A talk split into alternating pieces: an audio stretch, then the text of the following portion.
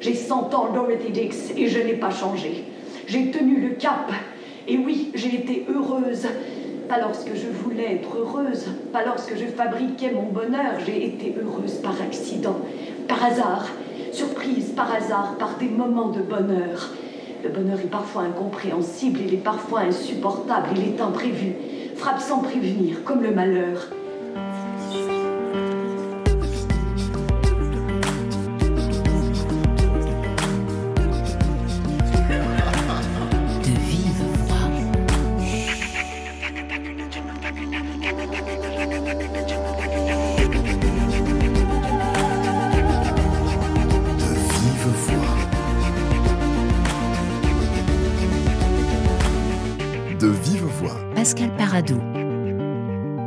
Devant un paysage de bord de mer, une femme parle. Elle a 70 ans, elle a 20 ans, elle a 100 ans et quel que soit son âge, elle a cherché à être heureuse. Normal, me direz-vous, mais c'est quoi le bonheur? Question euh, centrale du spectacle de Stéphanie Jasmin et Denis Marlot, Les Dix Commandements de Dorothée Dix, qui se joue actuellement au Théâtre de la Colline à Paris. Bonjour Stéphanie Jasmin. Bonjour. Vous êtes auteur, enfin autrice, c'est mieux. Hein. Au, Québec, on dit autrice ou auteur? On dit autrice. Euh, et scénographe de ce spectacle, et vous avez travaillé avec Denis Marlot pour la mise en scène. Bonjour Denis Marlot. Bonjour. Une femme est sur scène, seule, euh, mais elle ne cesse de s'adresser ou de faire référence à euh, Dorothée Dix. Alors j'ai envie de rajouter cette fameuse Dorothée Dix, mais elle est quand même tout à fait inconnue en France. Oui, ben, en fait, moi, je, l'ai connue, euh, je l'ai connue par le biais de ma grand-mère qui m'en, a parlé, en fait. Et c'était une grande chroniqueuse des années 10, 20, 30, 40. elle est morte en 51, je crois. Et euh, c'est, là que j'ai, rencontré cette, que j'ai connu l'existence de cette journaliste. Mais en fait, elle était très connue dans ces années-là, dans ces décennies. Dans ces décennies. C'était un moment où on vendait les, les articles dans plein de journaux internationaux. Et, et donc, euh, il y a eu un moment où elle a eu des millions de lecteurs. Mais donc, c'est un personnage fort attachant. Quand on lit sur elle, elle a écrit des chroniques, de, des, courriers du lecteur, euh, des, chroniques sur toutes sortes de sujets. Et voilà, donc je me suis servi de, de, cette, euh, de cette, ces dix commandements euh, sur le bonheur pour structurer ma pièce. Les dix commandements sur le bonheur, les dix commandements pour être heureux, c'était le titre de l'une de ces chroniques. Oui. Donc c'était des, des injonctions. Oui, des, des, des, injonctions. Ça commence par une injonction et, puis ensuite elle les explique. Hein. Moi, je, j'ai, j'ai, euh, je suis des, j'ai, en fait, j'ai, j'ai, pris les premiers, premiers, premières phrases de chaque commandement pour lancer un peu chaque monologue de cette, de cette euh, pièce en dix parties. Mais ce ne sont pas des injonctions, mais ce sont des conseils assez dirigés, assez moralistes, euh, qui sont pas, qui, qui, font en général assez de bon sens, mais qui sont, euh, qui représentent bien un esprit américain aussi de ces années-là, où on, dit en gros, on est responsable de son bonheur et si on est malheureux, c'est bien de notre faute. Donc il faut voir le, bon côté des choses, il faut prendre sur soi, il faut continuer, il faut travailler. Donc c'est assez, euh, c'est très nord-américain finalement comme euh, conception euh, du bonheur. Premier commandement, décider d'être heureux. C'est quand même assez positif. Oui, oui, bien sûr. Non, c'est ça qui est paradoxal, c'est que ça, ça a donné en même temps, elle était surtout lue par des femmes, hein, cette, cette, chroniqueuse, et donc ça, ça a permis aux femmes de prendre en charge une sorte d'autonomie aussi, de, de, leur, euh, de, de, de prendre euh, en fait une, une, des décisions euh, plus, plus autonomes, plus indépendantes, mais en même temps, ça, ça les cloisonnait dans, une, dans un cadre aussi, ça, ça, ça, ça persistait à, à, à les rendre euh, euh, en fait euh, complètement responsable de tout aussi. Mais vous diriez, Stéphanie Jasmin, que votre grand-mère a appliqué ces dix commandements de Dorothée Dix ben, c'est ce qui m'a frappé en fait quand je les ai lus elle, elle m'en a parlé à la fin de sa vie, vers 95 ans, et, quand j'ai lu ses commandements, j'ai reconnu quelque chose de ma grand-mère qui, dont je me suis quand même euh, inspirée beaucoup pour euh, construire ce texte. Euh, C'était une femme qui était très très heureuse, très euh, très souriante, très très affable, mais vers la fin de sa vie, j'ai perçu chez elle une autre voix, une petite fréquence, je pourrais dire, qui, qui montrait une autre, qui faisait apparaître une, un autre pan de sa personnalité et de, sa, de son histoire aussi. Et, c'est ce qui m'a un peu donné euh, le, désir d'élaborer cette voix nouvelle dans, avec cette, cette, pièce. Vous pensez que les, les femmes aujourd'hui, les femmes nord-américaines, ont aussi en tête ou encore en tête les dix commandements de Dorothée Dix? Ou c'est une histoire de génération, c'était l'histoire de votre grand-mère?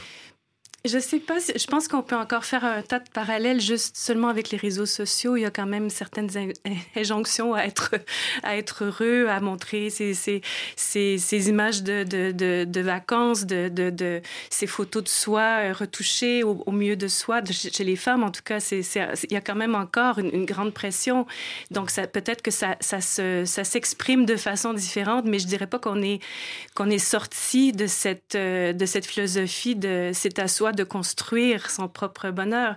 Et, et c'est un peu le trajet du personnage finalement qui, revient un peu sur sa vie comme, euh, le, le chité japonais qui reviendrait euh, après, après la mort sur, sa vie comme pour reconstruire ou re, redessiner euh, cette vie. Est-ce que j'ai vraiment été heureuse? Et qu'est-ce que c'est finalement être heureuse?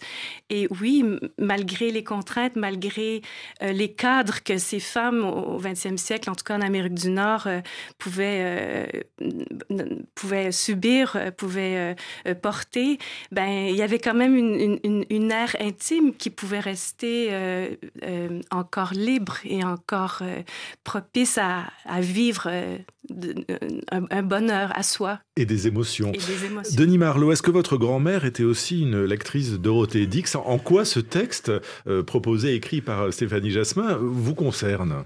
Oui, mais en fait, d'abord, moi, j'ai connu le modèle parce que j'ai rencontré la grand-mère de Stéphanie.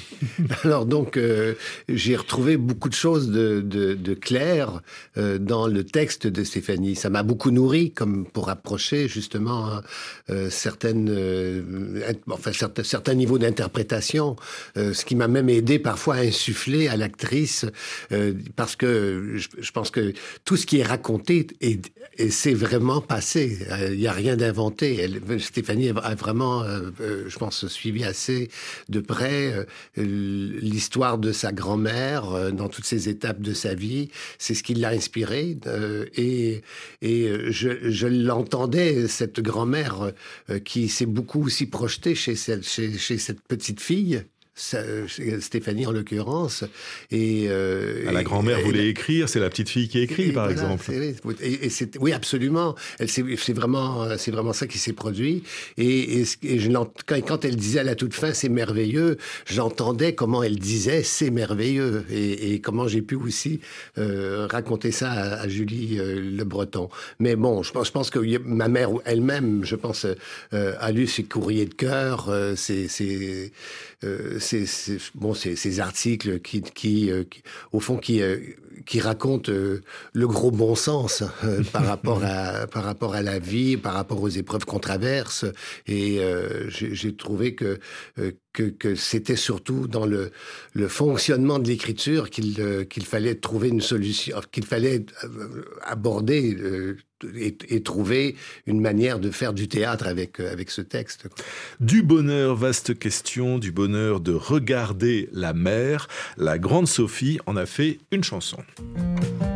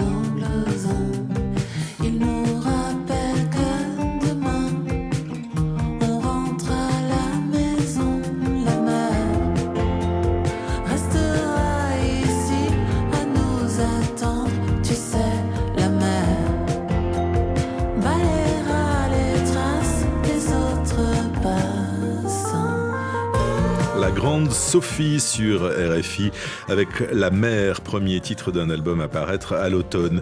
Stéphanie Jasmin et Denis Marlot sont les invités de De Vive Voix aujourd'hui pour leur spectacle Les Dix Commandements de Dorothée Dix.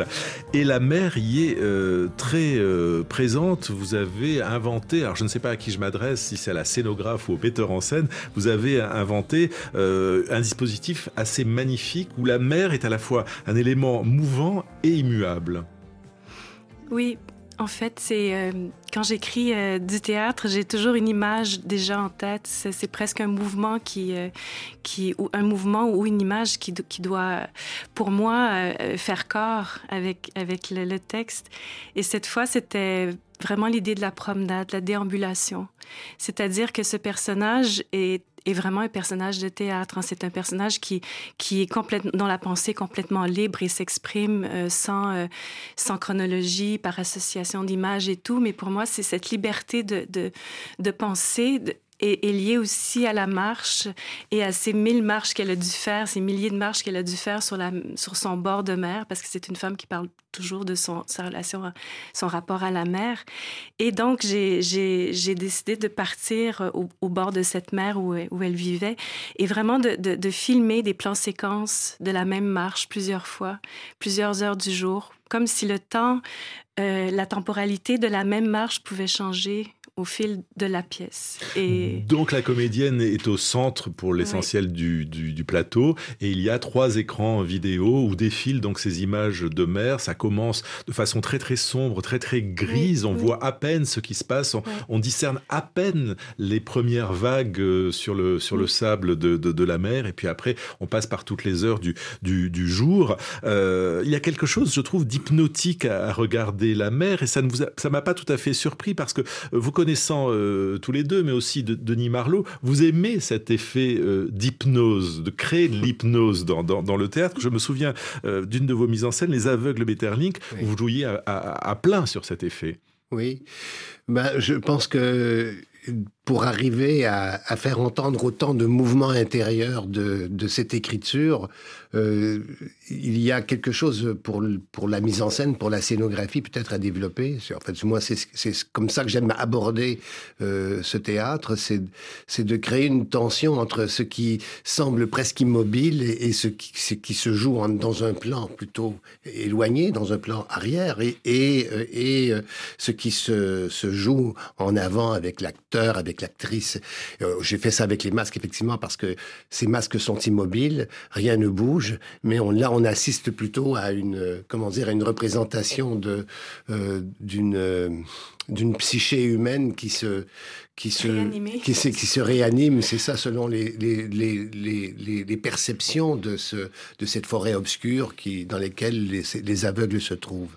Euh, ça c'est votre précédente ça, mise en scène ça, qui, a, qui a fait le tour du monde hein, oui, d'ailleurs les aveugles. Oui oui qui a beaucoup voyagé effectivement et puis euh, dans le cas de cette euh, de cette pièce les dix commandements de Dorothée Dix, ben, je pense qu'il il fallait donner une présence euh, de, de, faire de faire en sorte en tout cas que la présence de l'actrice soit vraiment au centre de, de, cette, euh, de cette scène, quoi, sans qu'elle soit troublée par, euh, par un mouvement, sinon un mouvement qui ne s'arrête jamais, quoi, un mouvement qui est toujours dans un ralenti et qui, euh, et qui comment dire, exprime euh, aussi ces, ces, ces, ces, mouvements de la pensée, euh, de l'instabilité aussi. aussi. du personnage. Oui.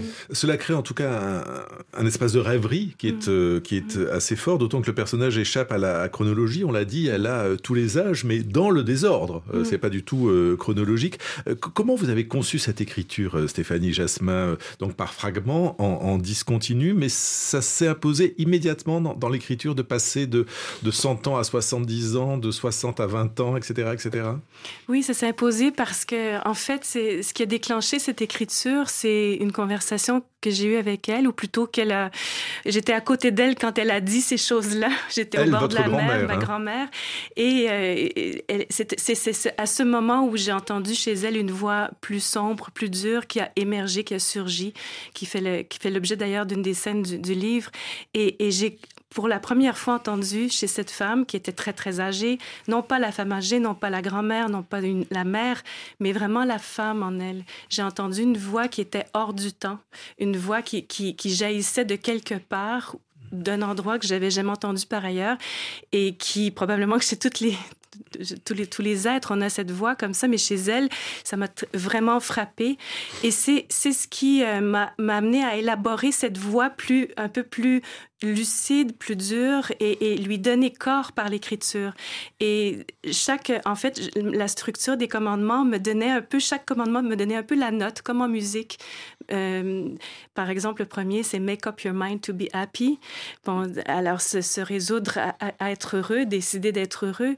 Mais pour moi, il y avait aussi le, make up your mind. Il y avait le mot maquillage. Donc, c'est vraiment l'idée du maquillage qui est arrivée et qui, qui, qui, qui résonne aussi avec le théâtre aussi. C'est le personnage qui se, tout d'un coup, qui se euh, met en scène et, tout d'un coup, l'écriture surgissait comme un mouvement, un peu comme à l'instar des images que j'ai filmées, c'était vraiment euh, une, écriture euh, de, vagues, de, flux et de reflux, et qui faisait vraiment presque un petit récit pour chaque commandement. Dorothée Dix, ou comment être la femme idéale?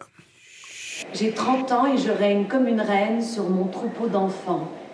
Je suis comme cette femme américaine, toujours bien mise, toujours heureuse et détendue, toujours au bord d'être cette femme parfaite des pages de Good Housekeeping, toujours au bord d'être cette figure maternelle emblématique d'un clan Kennedy. Le joueur, le guerrier a vu apparaître cette image composite de la femme idéale. Il l'a vue subrepticement comme une apparition. Il l'a isolée du mari assis à côté d'elle, effacé la présence de cet homme qui gênait l'image de cette femme, cette vision assez merveilleuse pour qu'il brise le quatrième mur et tente de la rejoindre, de la rencontrer, de la toucher. Je l'ai regardée, et avec un minimum d'expression et de gestes, je lui ai fait un petit signe d'impossibilité, un refus souriant. Le joueur avait bon esprit. Il a souri et a esquissé des gestes où l'on pouvait lire à la fois l'excuse, l'humour et l'impuissance. Il avait fait ce qu'il pouvait.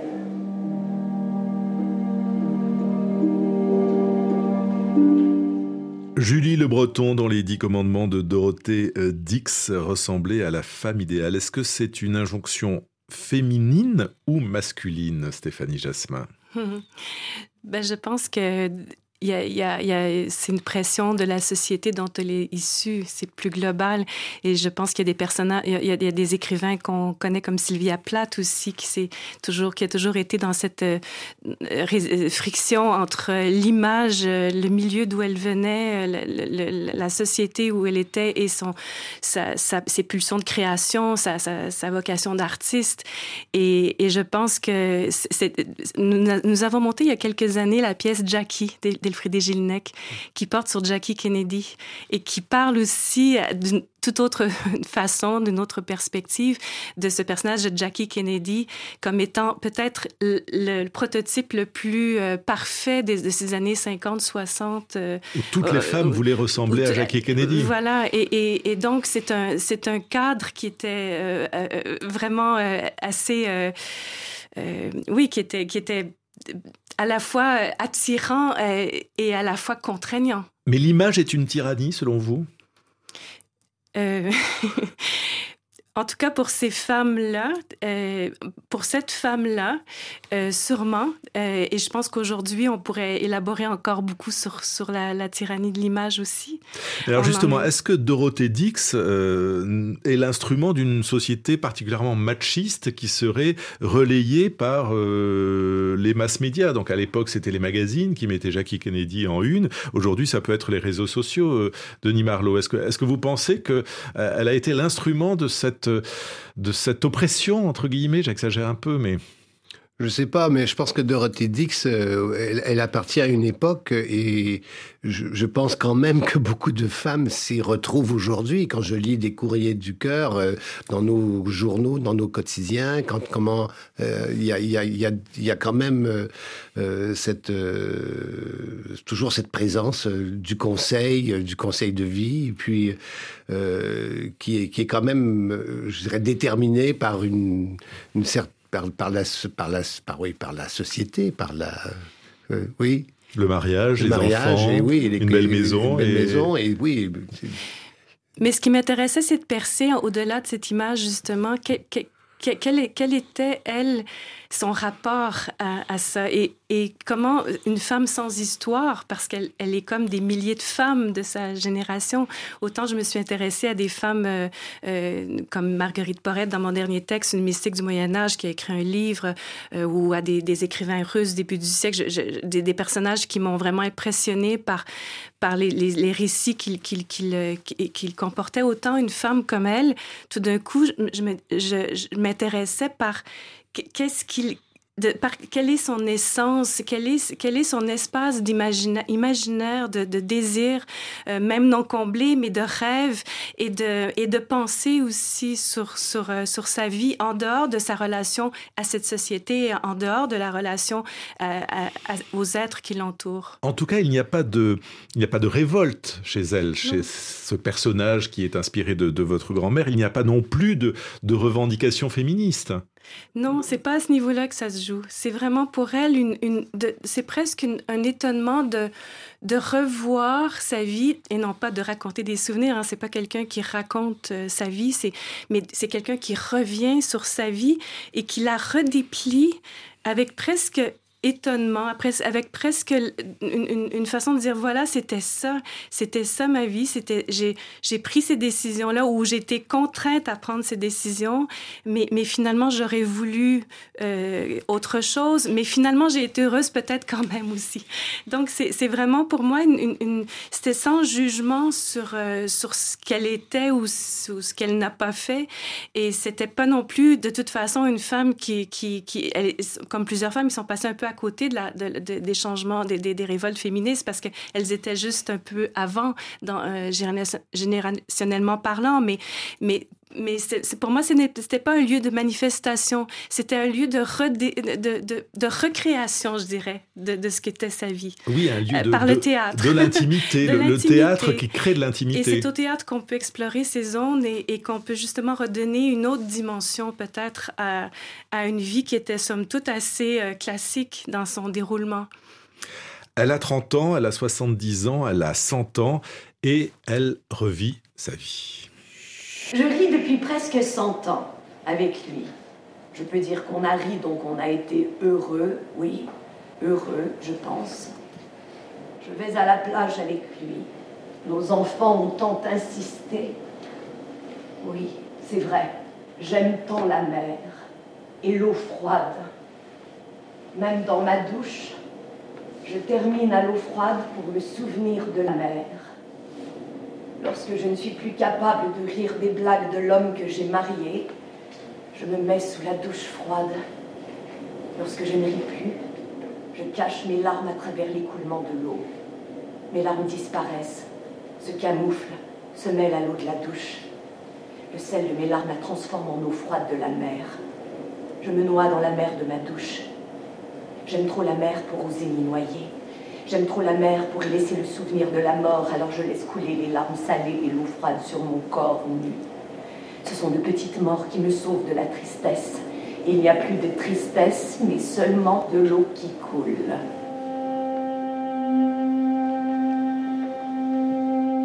Les larmes noyées de la narratrice dans les dix commandements de Dorothée euh, Dix, avec euh, toujours donc sur scène, sur la scène du Théâtre National de la Colline, Julie Le Breton, euh, qui a à peu près 40 ans, mais qui joue un personnage de 20 ans, de 70, de, de, de 100 ans. Elle joue tous les âges de, de cette femme, et, et, toutes ces femmes d'âges différents qui finalement changent de voix, de rythme tout au long de la pièce. Est-ce que c'était cela, Denis Marlowe, le, travail de mise en scène, un, travail vocal, d'incarnation, je ne sais pas si on, pourrait parler d'un travail de mise en voix euh, du personnage qui passe à travers euh, donc toutes ces, ces états d'âme, ces, ces, sensations, ces, euh, ces évocations aussi d'une situation qu'elle va développer dans sa pensée, dans sa pensée qui justement circule, qui est très libre. Et il fallait trouver une façon de, de créer ces espèces de glissando d'une voix plus âgée à une voix plus jeune ou vice versa.